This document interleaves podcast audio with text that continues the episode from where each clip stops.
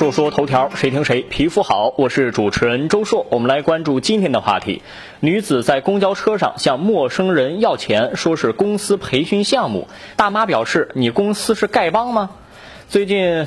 在济南三十九路公交车上，有一个女子啊站在投币箱上，向上车的乘客伸手要钱，并且表示这是公司对新员工进行的求生拓展训练，要求新员工入职之前先要上街要钱，不能带手机，只能要现金。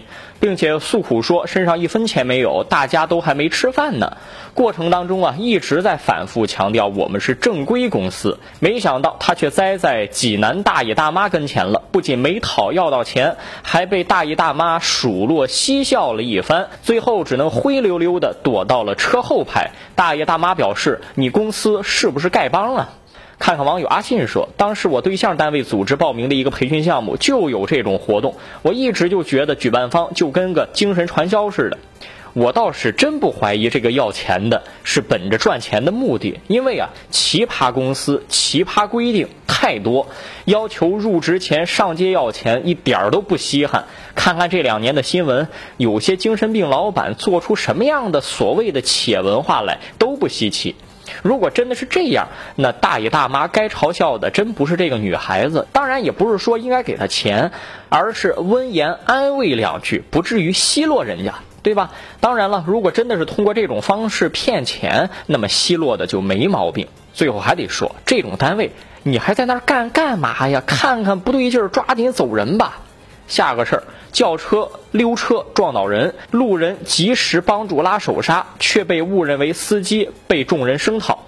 六月四号，在浙江丽水，一个司机啊下车之后忘了拉手刹了，轿车在路边滑行了几十米，两名骑电动车的市民被碰倒，一个路过的市民钻上车，赶紧拉住手刹，不料呢被周围的人误会是司机，被指责了半天。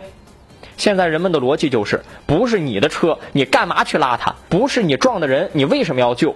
就是现在不少人呢，他不相信善意，不相信有人甘心做好事儿，这是非常可怕的。就算是相信有这种人，往往也不相信能发生在自己身边，感觉呢都是新闻报道当中的。这种亲者痛，仇者恨的事儿啊，也不是发生了一次两次了，我们都应该反思。要说人心不古，似乎呢道理也说不过去。谁也不知道以前有没有这事儿，只是现在网络发达，被曝光的多了。问题在于这种状况能缓解吗？我在设想啊，要是大家都是富翁，就不存在了，因为物质生活极为丰富，我不需要通过这种方式来讹钱了，对吧？还是说啊，物质基础决定上层建筑，精神文明建设还需要继续啊？说说头条，谁听谁皮肤好。我是主持人周硕，下期节目咱们接着说。